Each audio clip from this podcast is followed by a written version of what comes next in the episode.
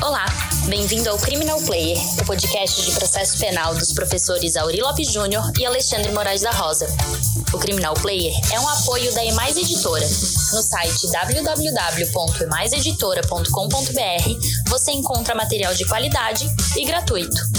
Siga o Instagram @emaiseditora para ficar por dentro das novidades.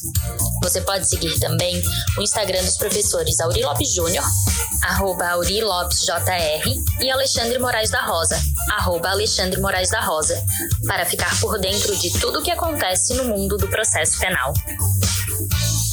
Olá, meu amigo Auri Lopes Júnior, recobrando agora com um artigo que nós escrevemos em 19 de 4 de 2019, foi publicado pelo Conjur, na nossa coluna Limite Penal, falamos sobre a investigação de ofício do Supremo. Desde lá, éramos indagados pelos nossos alunos, colegas, acerca da nossa posição.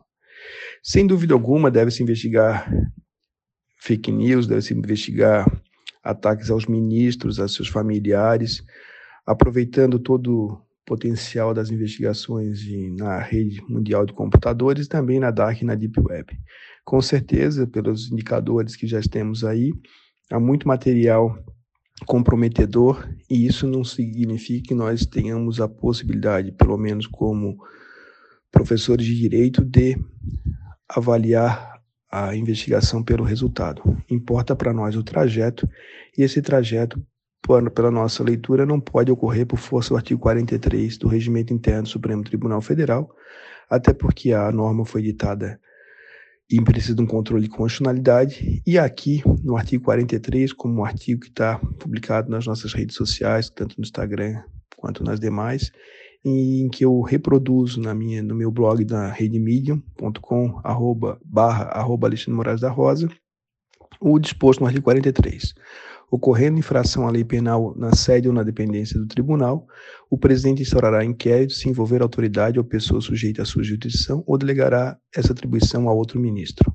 Ok, isso acontece um crime dentro do Supremo Tribunal Federal, nas dependências dele, envolvendo pessoas que trabalham ali ou alguma autoridade, o Supremo deveria investigar, até porque, nesse primeiro momento, é a apuração imediata dos fatos no poder da República. Mas aí tem que ler o parágrafo primeiro, não como algo autônomo, mas nos demais casos, o presidente poderá, de forma deste artigo, ou requisitar a instauração de inquérito à autoridade competente. O que, que significa esse parágrafo primeiro na nossa leitura? Significa que se, por exemplo, alguém estiver visitando o Supremo Tribunal Federal e for objeto de um furto, de um xingamento, de uma lesão, não há para por outro que também está visitando o Supremo Tribunal Federal, não há interesse de aplicação do artigo 43 e sim encaminhamento respectivo. Esse parágrafo primeiro, que não pode ser lido como autônomo, até porque precisa de compatibilidade constitucional, impede que nos demais casos seja entendido qualquer situação do mundo da vida, porque aí seguiria um juízo universal do Supremo Tribunal Federal para todo, todo e qualquer fato acontecido no ambiente brasileiro. Por isso que na nossa leitura viola a regra da interpretação a autorização para que tudo seja realizado no, na, no âmbito de uma investigação conduzida por um ministro da República, cuja atribuição é, no limite, específica. De mais a mais, o que nós vamos desenhar nesse artigo, que já é um tanto quanto antigo, é que a, o inquérito 4781 viola o princípio acusatório, como, aliás, a ex-procuradora Ra Raquel Dodge havia afirmado. O atual procurador Aras no início desse, é, entendeu que era possível e agora, na última manifestação, voltou atrás. Em tudo isso, nós temos uma discussão muito importante sobre o conteúdo do poder acusatório e mais, e mais a mais do poder conferido ao Supremo Tribunal Federal para fins de investigação. Nós colocamos que isso no artigo, que é uma atribuição da Polícia da Polícia Judiciária ou no limite pelo Supremo Tribunal Federal, pelo Ministério Público, aliás, e nunca pelo Supremo Tribunal Federal. Aqui nós invocamos a regra da, do devido processo legal, em que lá Letícia Martel, num livro muito legal, disse que os juízes, afirmando a questão clássica do caso do Borron Case, que é os censores não podem ser juízes, ministros e partes. Juízes para proferir sentença e julgar, ministros para fazer notificações e intimações. E parte para terem, para terem metade das multas. Por quê? Porque ninguém pode ser juiz e advogado para qualquer das partes e consta dos nossos livros que, em muitos casos, o direito comum controlará o uso do parlamento e, às vezes, julgá-los absolutamente nulos, pois quando um ato do parlamento vai de encontro ao direito comum e à razão, ou é inaceitável ou impossível de executar o direito comum, irá controlá-lo e julgá-lo nulo. Essa manifestação que está num livro que nós gostamos muito, um livro que foi a sua dissertação de mestrado, denominado é, Letícia de Campos Velho Martel, devido processo legal substantivo, está publicado pela Lumiúde já no ano de 2005. Ela vai informar que é impossível que nós tenhamos a confusão entre os lugares, que é o nosso desafio acusatório.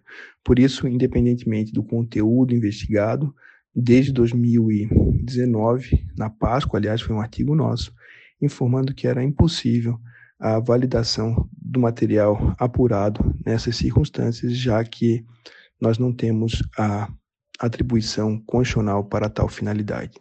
A pergunta que nós fazemos é: finalizada a investigação e remetida ao Ministério Público, ele não proporá ação penal e não se trata de mais de, uma, de um exercício da ação pública subsidiária, como, como alguns têm invocado, porque, nesse caso, o Ministério Público pode reconhecer a não atribuição do órgão que elaborou a investigação. Isso tudo independentemente da coloração partidária, o nosso conteúdo aqui é de sustentação de um direito autônomo que impede que isso possa ter acontecido em qualquer qualquer política, qualquer gestão, que é uma garantia de todos nós do devido processo legal. O que tu pensa disso tudo, Auri? Olá, Alexandre, nossas caras ouvintes e ouvintes. É, esse inquérito da fake news me parece que precisa se partir de uma premissa simples e bem clara. Fake news é algo desprezível, censurável. Uh, o gabinete do ódio e tudo o que ele representa também é desprezível, mas regra do jogo é para todo mundo. É preciso entender que vale a regra e não vale tudo. Por conta disso, é claro que nós não podemos concordar, até por tudo que nós já escrevemos sobre sistema acusatório, sobre cada parte no seu lugar constitucionalmente demarcado, sobre imparcialidade do julgador, sobre espaços impróprios de discricionariedade, sobre a própria crise da teoria das fontes, defender agora um absurdo como um inquérito aberto por um julgador, ou seja, um ministro, é um juiz, certo? Que de define uh, um outro magistrado para conduzir essa investigação, sem observar nenhum critério de juiz natural. Então já nasce de ofício, quando nós sempre dissemos que o inquérito policial, uh, o juiz não deve jamais determinar a abertura de um inquérito. Ele tendo uma informação de um crime, tendo uma notícia crime, um julgador deve mandar para o Ministério Público, para a polícia, para que proceda como necessário como entender adequado, mas não requisitar abertura de inquérito. Então, juiz não determina uma abertura de uma investigação para depois ele mesmo julgar. Sem falar que aqui ainda tem uma coisa absurda, que é uma investigação conduzida por ministros do Supremo Uh, sem o acompanhamento do PGR, do Procurador-Geral da República, em desacordo com a opinião dele, e que ao final não vai levar a nada, porque essa, não vai levar a nada de forma direta. Eu vou explicar que indiretamente pode sim. Por quê? Porque esse inquérito será concluído, enviado para o PGR, que vai ordenar o arquivamento, artigo 28 novo, ou vai requerer o arquivamento. E mesmo que os ministros supremos não concordem, vão devolver para quem? Pela redação do 28 antigo, né, que é o que está vigendo, vai determinar que o PGR faça o quê? Ele vai insistir no arquivamento e a questão é nat morta. Mas então, é realmente impressionante. Busca e apreensão sem um pedido do Ministério Público. Então, por mais que a gente tenha um ódio visceral de tudo que aquilo que está sendo investigado representa, é preciso compreender que o processo penal não pode se servir de regras à la carte. Não é um processo à la carte. Nós sempre criticamos isso. Da mesma maneira invocar o regimento interno do Supremo e um artigo que é de 1980. Esse artigo do Regimento Interno do Supremo, a redação originária é de 1980. Ele é pré-Constituição. Ele não foi nem recepcionado pela Constituição. A atuação de ofício hoje é absolutamente inconstitucional, viola o sistema acusatório, viola o terceiro A, enfim, do CPP. É claro que isso não pode ser admitido. E um detalhe, é, o sistema de garantias ele serve exatamente para isso, para que um juiz tenha que absolver, ainda que ele odeie o réu, mas também tenha que condenar, ainda que ele goste do réu. Ou seja, isso é fair play. Você tem que ter regras claras do jogo para todo mundo. E outra, não podemos partir de um consequencialismo, porque o consequencialismo é odioso e nós vivemos criticando isso. Então, ele não pode ser, nesse momento, consequencialista e partir para um vale tudo. Então, depois de tudo que nós já escrevemos sobre a inconstitucionalidade de um agir de ofício, é claro que a gente tem que considerar que existe um preço a ser pago por um sistema acusatório. Existe um preço a ser pago.